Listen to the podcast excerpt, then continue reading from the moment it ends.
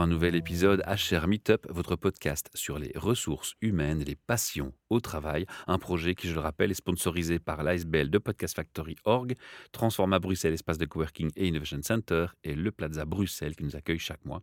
Et ce soir, nous sommes à Transforma avec une personne qui revient à mon micro euh, pour la xème fois, je ne les compte plus. C'est bien entendu Anne Abette. Bonjour Michel. Et cette fois, on va parler du stress out café. Alors, on connaissait tes autres versions, dont le stress out voyage. Ici, c'est tout à fait distinct. Tu peux un peu expliquer? oui. oui. oui, tout à fait. Merci Michel. Mais donc, le, stress out café, en fait, c'est une façon d'aborder le burn-out et ses origines, le stress, d'une façon ludique, pragmatique, pour permettre un peu euh, aux tout venants de comprendre plus finement, avec plus de nuances, en quoi ça consiste. C'est quoi un burn-out? Comment est-ce qu'on arrive à un burn-out? Donc, c'est les origines du burn-out qui sont le stress et comment est-ce qu'on peut y remédier. Et le Stress Out Café, il va avoir un contenu qui va être adapté au public. C'est-à-dire que si je donne un stress out café à des managers dans une entreprise ou ouvert au grand public ou bien encore à des employés dans, dans une, dans une ASBL ou dans une fonction publique, tu n'auras pas les mêmes attentes. J'aurai pas les mêmes attentes, j'aurai pas les mêmes contenus. Donc je vais adapter et je vais être au plus proche des besoins et ça ce sera vraiment en fonction de, de mon entretien préalable lors de, de, de la discussion avec le, je veux dire, le commanditaire euh, de, de la commande. Quoi. Question peut-être bête mais que l'auditeur va peut-être se poser, pourquoi café? Mais Parce que j'avais envie de donner cette idée de légèreté, en fait, de pouvoir aborder, voilà, côté informel, un côté ludique, un côté léger, sur un ton décontracté. Et donc pour moi, c'est important quand on, on donne ce, enfin j'anime ce, ce, stress out café, de le faire. Euh, il n'y a, a, pas de table, il n'y a pas de bureau, on est en cercle, on ouvre la parole. Il y a des échanges. Voilà, c'est vraiment remettre mmh. l'humain avant tout et essayer de faire comprendre tout ça dans de la bienveillance, dans, dans, dans du no-jugement, dans, dans de l'ouverture euh, d'esprit, euh, dans du partage, puisque notamment dans les stress out café, je, à un moment, je vais témoigner de mon propre vécu de, de burn euh. Donc tout ceci implique écoute, bienveillance, empathie. Empathie. Ce sont les mots-clés hein, qui sont importants ici, dans ce que je comprends. Il y a une question. Et curiosité aussi. Et curiosité, oui, c'est mhm. pas mal. Pourquoi? Est-ce qu'il y a encore plus de burn-out? Aujourd'hui qu'il que, y a 5 ou, ou, 15 ans. Ou que quelques mois, parce que j'ai l'impression que ça ne fait qu'évoluer, je me trompe? Ben, Disons qu'en tout cas, par exemple, c'est une idée reçue qu'on aborde souvent euh, dans le Stress Out Café, c'est on en parle plus maintenant qu'il y a 5 ans.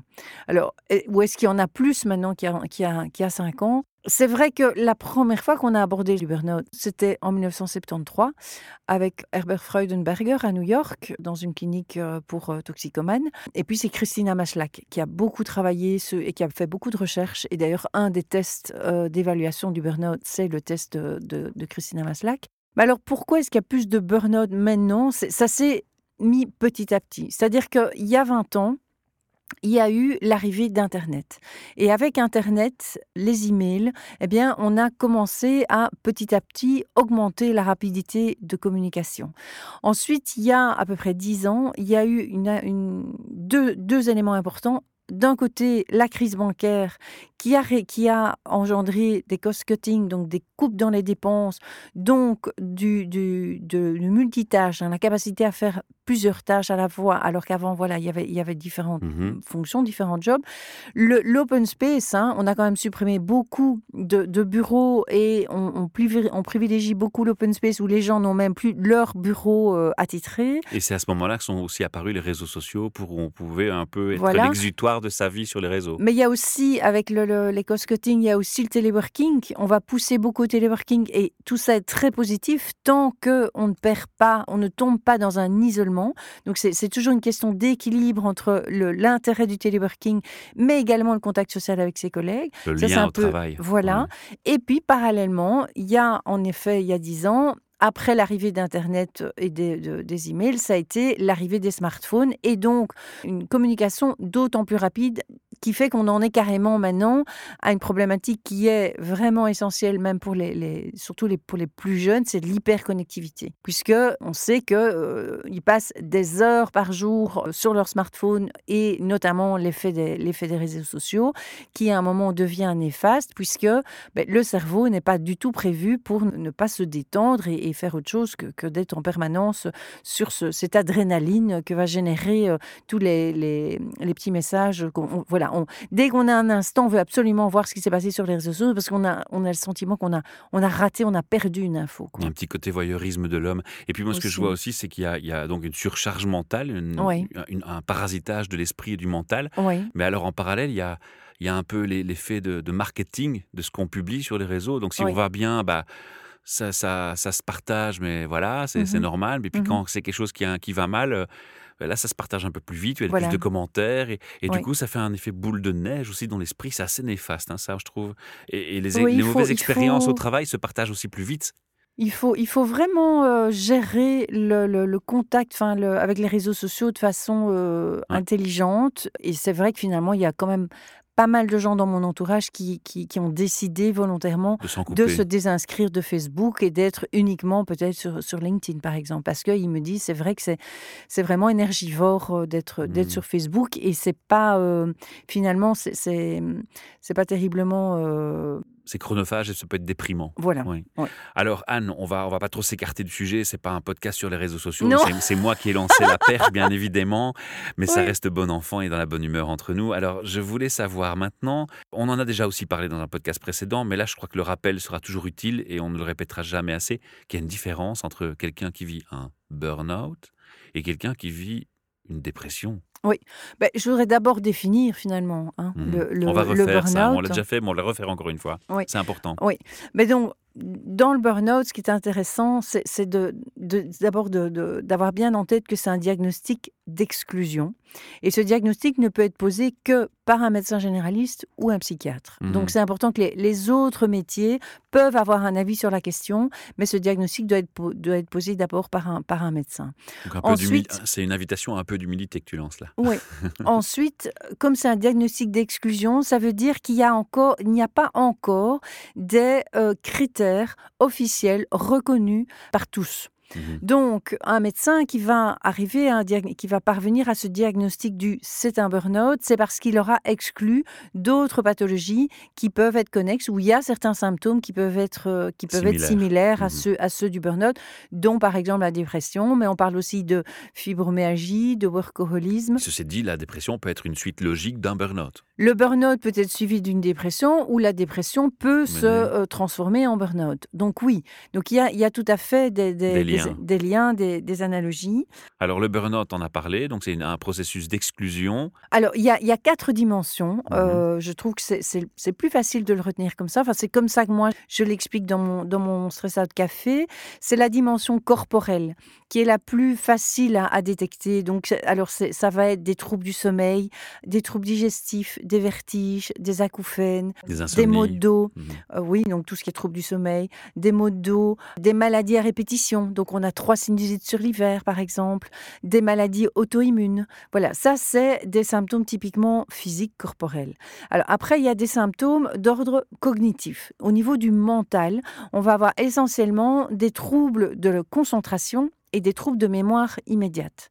Donc c'est vraiment une personne qui entend ce qu'on lui dit, qui, qui le comprend, mais qui est incapable derrière de le, de, de le restituer euh, correctement. Et c'est logique puisqu'il y a un lien avec ce qu'on venait de définir avant dans, dans les apparences physiques, dans les impacts physiques. Euh, on dort moins, donc on a une moins Oui, bonne bah mémoire. oui, il y a un bien lien sûr, évident. oui. Bien sûr, bien sûr. Il y a aussi au niveau cognitif une difficulté à décider, à se perdre dans des détails, à mettre les priorités au bon endroit. Voilà, il y a toute une série de choses qui Mhm. font que la personne, comme elle a plus de mal à se concentrer, elle est moins performante et donc on rentre dans un cercle vicieux. Elle perd la confiance en soi. Alors après, tout à fait, il va y avoir une dimension émotionnelle. La dimension émotionnelle, alors elle peut être du style irritabilité, voire agressivité, euh, cynisme également. Et alors, dans, dans certains cas, parfois, les des femmes ne se retrouvent pas dans ces, dans ces descriptifs-là, et elles, elles vont plutôt parler d'hyper-émotivité. Donc beaucoup de pleurs ou, ou beau- ou beaucoup, de, beaucoup de colère. Et c'est là où il y a la confusion possible avec la dépression, parce que dans la dépression, c'est Voilà. un des symptômes majeurs. Voilà. Mhm. Voilà. Et puis, il y a, d'un point de vue, la dimension comportementale, c'est qu'il y a souvent un, un retrait, un isolement social qui, qui se crée aussi au fur et à mesure. Donc, une personne qui, d'habitude, euh, euh, voilà, est plutôt guéluron, va, va parler avec ses collègues, euh, sur le, la pause du midi, ben, va manger avec eux, et puis elle commence à, à se- à s'isoler, à ne plus aller aux pauses. Ou à faire la tête, et c'est vachement moins sexy, donc on lui parle plus. Oui, mais c'est elle, par image. hein. elle qui, qui, Oui. qui, de façon inconsciente, va se mettre en, va, va se mettre en, retrait Mhm.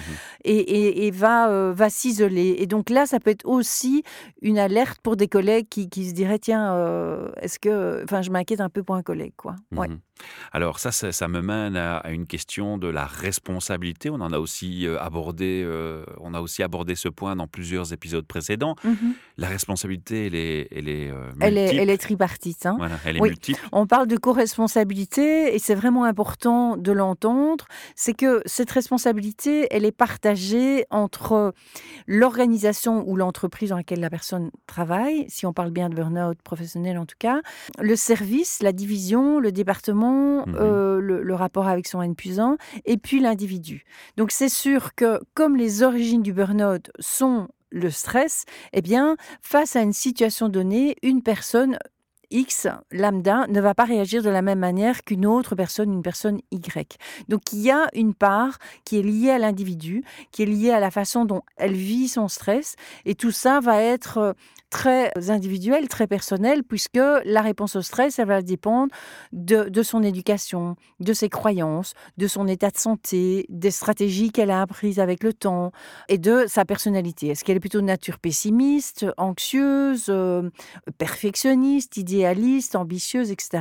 Donc il y a vraiment une série de paramètres qui sont liés à l'individu et qui vont mm, engendrer un stress perçu de plus en plus intense ou pas. Alors, tu parles de tripartite, donc tu as fait un cadre au niveau de l'entreprise, tu as Oui. fait un cadre au niveau de la responsabilité privée de la personne. Donc il y avait le triangle co-responsabilité entre l'entreprise l'organisation, pour que ce soit du marchand, du non-marchand. La partie qui va être liée à la relation et le, le- le contexte avec le N plus 1 dans la division, le département, le service. Et puis la personne à un niveau individuel. Et c'est pour ça que ce qui va être intéressant quand une entreprise, une organisation a envie de, de mettre en place de la prévention et réfléchir au niveau de stress perçu par le- les travailleurs, ils peuvent mettre en place une, en- une enquête qui va mesurer en fait cinq familles de stresseurs, qui vont être les conditions de travail, les conditions de vie au travail, le contenu du travail, l'organisation du travail et les relations interpersonnelles au travail. Et là, ça me mène à la question classique. hein. Du coup, tu cibles là des profils à risque. Est-ce qu'il y a un profil à risque? On en a aussi parlé dans d'autres émissions. Oui, oui. Ben, oui, il y a- disons qu'en tout cas, il y a des personnes qui vont, où il va y avoir un- une probabilité accrue de risquer de tomber en, en burn-out. Alors, on va parler des perfectionnistes, euh, Mhm. des idéalistes, des personnes ambitieuses, des personnes qui sont, qui sont nature à avoir un sens accru des responsabilités, les personnes qui, qui vont avoir un sens euh, de la loyauté importante, euh, fortes valeurs. qui, oui, qui, qui, ont, qui peuvent tomber dans le rôle du sauveur, des personnes généreuses, des personnes anxieuses et des personnes qui vont être dans un manque de, qui, ont, qui souffrent peut-être d'un manque de confiance en elles ou d'estime d'elles, et ce qui fait qu'elles vont peut-être euh, surinvestir ou investir euh, plus que, que ce qu'il n'en faut. Alors, je pense que il faut aussi avoir en tête que un Bernie, il a en général pas de problème avec son métier, il a un problème avec son travail. Donc, c'est une personne qui, qui aime ce qu'elle fait. Ou, ou voire même qui adore ce qu'elle fait. hein. Elle est vraie, elle s'identifie euh, quand même souvent à, à- à son métier. Son travail est important et qu'elle l'aime et qu'elle apprécie ce qu'elle fait et qu'elle donne le meilleur d'elle-même. Et, souvent, le défaut dans, de la personne, euh, enfin la difficulté d'un Bernie plutôt, c'est que c'est- des personnes qui sont investies, c'est les meilleurs éléments d'une structure, d'une organisation, avec le bémol qu'en fait, elles ont plutôt appris à, redoubler d'efforts quand ça va pas, mais pas appris à prendre soin d'elles. Et d'ailleurs, c'est une des grandes questions quand une personne tombe en burn-out et que le médecin euh, lui dit Vous êtes en burn-out. D'abord, il y a toute cette période du déni hein, qui dure. Euh, Laetitia Clado partageait le, fait que c'était souvent autour des, des 3-4 mois. Mais il y a aussi cette réflexion du médecin qui va être Vous devez prendre soin de vous. Et ça, c'est Mais c'est quoi ça, prendre soin de moi? Il y, a, vraiment un big question mark. C'est vraiment Mais qu'est-ce que ça veut dire prendre soin de moi? Et donc, il va y avoir au départ quelque chose d'un peu évident c'est se reconstruire au niveau physique parce que là, les symptômes sont présents, ils sont là, mais il y a aussi tout l'aspect émotionnel. Et l'aspect émotionnel, que traverse un, un est vraiment important. C'est pour ça que dans le stress out voyage, on, l'aborde et, on, accompagne les personnes sur cet épuisement émotionnel. Parce qu'il va y avoir une série d'émotions. Il va y avoir beaucoup de honte, beaucoup de culpabilité, du découragement aussi, parce que la personne va vraiment se demander mais quand est-ce que ça va, revenir? Quand est-ce que je vais avoir envie à nouveau? Quand est-ce que tout- toutes les, les batteries vont être euh, à nouveau euh, à 100% Comment se ressourcer? Comment, comment entrer en fait dans, dans le positif, de, de rebondir et peut-être même avant de tomber dans le burn-out, dans la prévention déjà. Toi, Oui. tu travailles sur les deux, hein, on Tout le à rappelle. fait. Oui, oui, tout à fait. Mais donc, il y a, y a- alors, je me permets de rappeler, parce que je trouve que c'est facile à retenir, c'est les trois bulles de détente. C'est retenir que le cerveau, au-delà d'une heure trente, deux heures maximum, il a besoin d'une détente de quelques minutes. Deux, trois minutes suffisent. Mais c'est se lever de sa chaise, prendre l'air, boire quelque chose, parler avec un collègue. Voilà, c'est tenir compte de ça. Ça veut dire que sur sa journée de travail, ça va faire trois, trois ou quatre toutes petites mini-pauses. Ensuite, c'est une pause de un quart d'heure, 20 minutes par jour, où euh, Philippe Curtin appelle les rien qu'à moi, les RAM. Donc c'est un moment de détente sans objectif de performance où vraiment c'est alors ça peut être je vais marcher, je vais me prendre avec mon chien, je vais chanter, je vais méditer puisque la méditation pour des personnes qui sont particulièrement dans le cognitif, dans le mental, c'est vraiment aidant. La méditation peut être tout à fait euh, adaptée pour ces, mini ces, ces mini pauses on va dire sur la journée et puis après la troisième bulle d'oxygène qui va être un peu plus conséquente, c'est idéalement 1h30, 2 heures sur sa semaine. C'est-à-dire que... S'exercer une passion, dessiner. Voilà, et ça peut être dessiner, ça peut être euh, faire de l'art-thérapie, ça peut être euh, du qigong, ça peut être euh, de Lire la biodanza, lire un un livre, ouais. Voilà, il y a, il y, a plein de- y a plein de façons de se, De se ressourcer. de se ressourcer. Alors, au niveau du bureau, par exemple, qu'est-ce qu'on peut faire pour, pour un peu évacuer les, les tensions physiques? C'est qu'on peut faire des exercices d'étirement pour libérer le plexus solaire, parce que le plexus solaire, c'est vraiment le nœud au niveau, des, au niveau émotionnel.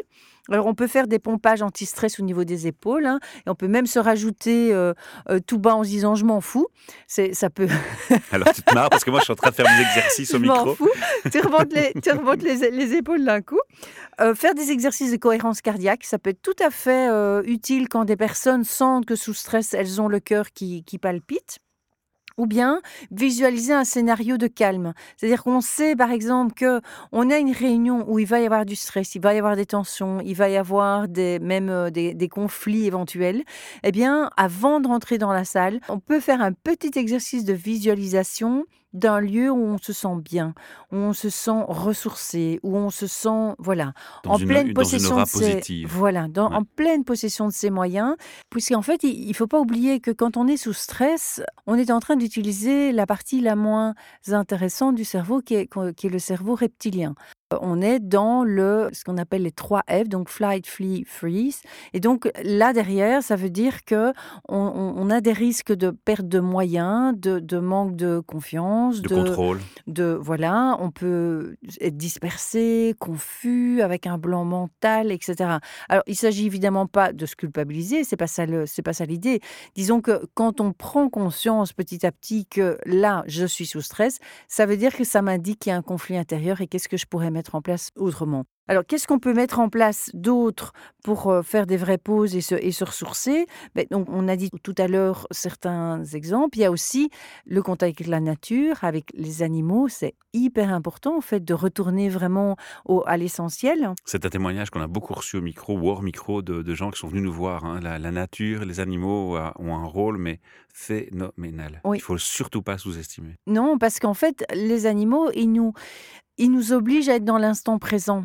Et c'est ce que fait aussi la mindfulness, la pleine conscience, c'est nous apprendre à être dans l'instant présent et, et de, de- de f- prendre conscience que ce petit vélo qui tourne, notre petit cerveau là qui tourne en permanence, il a un pouvoir, le pouvoir du mental est parfois euh, plus néfaste euh, que qu'on ne croit. Donc c'est c'est l'utiliser intelligemment ce petit cerveau et pas lui laisser prendre le, le dessus sur tout le reste. Un sommeil de qualité par rapport à un sommeil non récupérateur, ben, c'est le jour et la nuit. J'ai bien dormi ou j'ai pas bien dormi, ma journée va être totalement différente. Donc comment je fais pour arriver à retrouver un sommeil de qualité? Et là, on revient un peu sur euh, le début de, mon explication sur l'hyperconnectivité. C'est bien prendre conscience qu'une personne qui, qui souffre de troubles du sommeil, eh bien, on conseille euh, de couper tout écran minimum une heure avant d'aller dormir.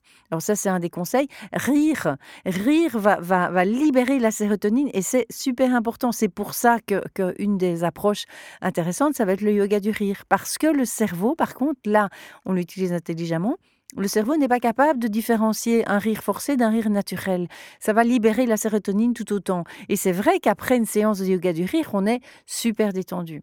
Alors, il y a le sommeil de qualité, l'alimentation, évidemment. L'alimentation de qualité, si je mange un plat préparé ou si je mange une soupe euh, avec euh, des bons légumes de jardin bio, enfin, c'est pas que j'ai pris le temps de, couper, de, cuisiner. C'est tout à fait différent dans ma ça, bien sûr. Va, ça va être différent et c'est du temps pour mmh soi aussi. Hein. C'est de, prendre conscience de ça.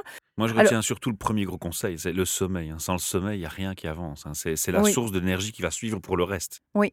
Et puis alors, c'est éviter les activités adrénergiques. Donc les, les activités qui vont encore augmenter l'adrénaline. Mmh Donc par exemple, ben, c'est vrai que faire du sport, c'est important, mais aller courir, faire un jogging et, terminer son jogging à 22 heures, c'est peut-être pas tout à fait adéquat si on est censé aller dormir une demi-heure plus tard.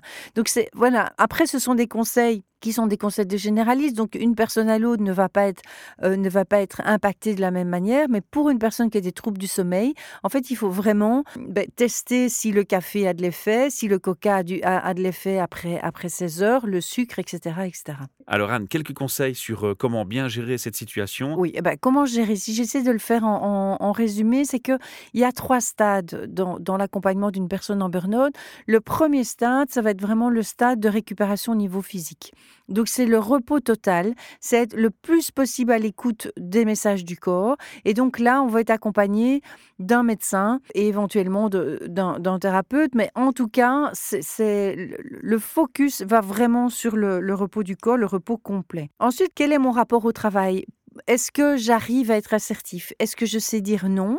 Est-ce que j'ose euh, m'affirmer? Ne pas rentrer dans la position de Calimero. Voilà, ne pas être sauveur, ne pas euh, voilà, c'est quoi être perfectionniste pour moi? Comment est-ce que je peux mmh travailler là-dessus? En gros, c'est se poser les bonnes questions. C'est se poser les bonnes questions avec un thérapeute qui s'y connaît dans, euh, dans, la problématique du, mmh du burn-out. Et puis, le troisième stade, c'est avec un stade qui va être plus orienté vers le futur, de réflexion. C'est quoi pour moi la suite? Il y a eu, un, dans mon cas, un Anne avant le burn-out, un, un Anne après le burn-out. Et donc, qu'est-ce que comment est-ce que je vois la suite? Comment est-ce que je veux imaginer ma réintégration au travail Est-ce que si je m'imagine pas réintégrer ce travail tel quel, dans quoi est-ce que je m'imagine Je me je me projette. Mmh Donc en là, gros, là, c'est déjà, on part déjà sur la notion de rebondir quelque part. Voilà, voilà. Donc c'est pour ça que le mmh stade 1, on est vraiment dans le, le physique, le, le et, et l'ici maintenant. Le stade 2, on est plutôt orienté vers le passé avec un psy ou un thérapeute. Et le stade 3, on va être plutôt orienté vers le futur, plutôt avec un coach et ou un psy en fonction du travail euh, ou enfin de la vitesse à laquelle on a avancé pour voir sur c'est quoi la suite. Et c'est vrai qu'il faut bien retenir que une personne qui va traverser un burn-out ne va plus être la même personne après. Elle, va être plus consciente de qui elle est et, et être plus consciente de ses symptômes, quoi. Alors, ce que je pourrais dire aussi sur le comment gérer le burn-out, c'est peut-être l'aspect retour au travail. Le retour au travail pour un burn ce n'est qu'une étape en fait. Hein. ce n'est pas une finalité. C'est, on conseille d'ailleurs pour une personne qui reprend le travail, c'est de le reprendre à temps partiel. Donc, on parlait anciennement de mi-temps médical, maintenant on parle simplement d'à temps partiel pour vraiment lui laisser le temps de petit à petit retrouver son, son rythme, ses marques, etc. Et puis, c'est se mettre en place des garde-fous, c'est-à-dire de, planifier son travail, ses temps de pause, d'avoir une période de transition dont elle va parler avec son, employeur. Et, le, et le il aura, il va revenir, en tout cas je l'espère, je le souhaite, avec une meilleure connaissance de lui ou d'elle avec un respect de soi et de ses limites, avec plus d'affirmation de soi. Donc forcément, ça va générer au niveau des rapports, des relations avec ses collègues et son 1, ben, des adaptations. Tu avais un ouvrage à, me conseiller? Oui, je trouve que les 2 ouvrages que souvent moi je conseille à une personne qui essaie de comprendre, c'est quoi le stress ou c'est quoi le le burn-out, c'est un livre de, heu, que Patrick Collignon, qui est un coach avec qui, heu, je suis en en contact, qui a écrit «Merci mon stress» Mmh et ce que je trouve pas mal dans son bouquin, c'est qu'il y a toute une série d'exercices que j'invite, à à parcourir et à essayer de de pratiquer. Et puis après il y a le livre qui est assez connu d'Anne Evrard qui est Oui. sur le guide du burn-out et où elle elle a rassemblé plus ou moins 230 témoignages et où on peut, on moi je conseille vraiment soit au burn-it de le lire, mais aussi à la famille, à l'entourage qui parfois ne sait pas comment s'y prendre et en fait parfois, heu, beh, met les pieds dans le plat parce qu'elle se rend pas compte que la personne a vraiment besoin de de bienveillance, d'écoute et de d'accueillir, de d'accepter le rythme de ce burn-it et non pas lui mettre une pression qu'elle se met déjà en général naturellement. Nickel, merci, merci Anne pour ce cet apport, heu, riche et intéressant pour tous ceux qui s'intéressent à ce sujet et heu, de façon globale pour ne pas tomber, hein, dans la situation de burn-it. Oui, Heu, on l'a dit, hein, 2 fois, on va rappeler l'URL de ton site. Oui, bah, donc c'est www.stress-out.be. et on y trouve les informations sur le le On Stress Out les Café. sur le Stress Out Café. Alors, il y en a qui sont parfois ouverts au public et parfois qui sont, heu, que je donne, que j'anime dans dans les organisations. Là, je je pour ouvert au public, beh, moi, c'est avec grand plaisir, c'est juste, heu, le manque de temps. Donc s'il y a des gens qui ont envie d'en organiser, heu, voilà, En dans collaboration avec toi, eh bien, eh bien, qu'ils me contactent et et on voit en termes en de délai, ce sera avec, avec grand plaisir, quoi. Voilà et puis soyez patients, hein, Anne fait ça fréquemment et régulièrement, elle en répète, elle en repropose, Ouais. elle ne s'en lasse pas, c'est sa passion et je trouve ça formidable de laisser ainsi la chance aux autres de rebondir par toute cette énergie qu'elle nous offre. Merci, à très bientôt Merci, Anne. merci, merci, merci beaucoup, Au Michel. revoir.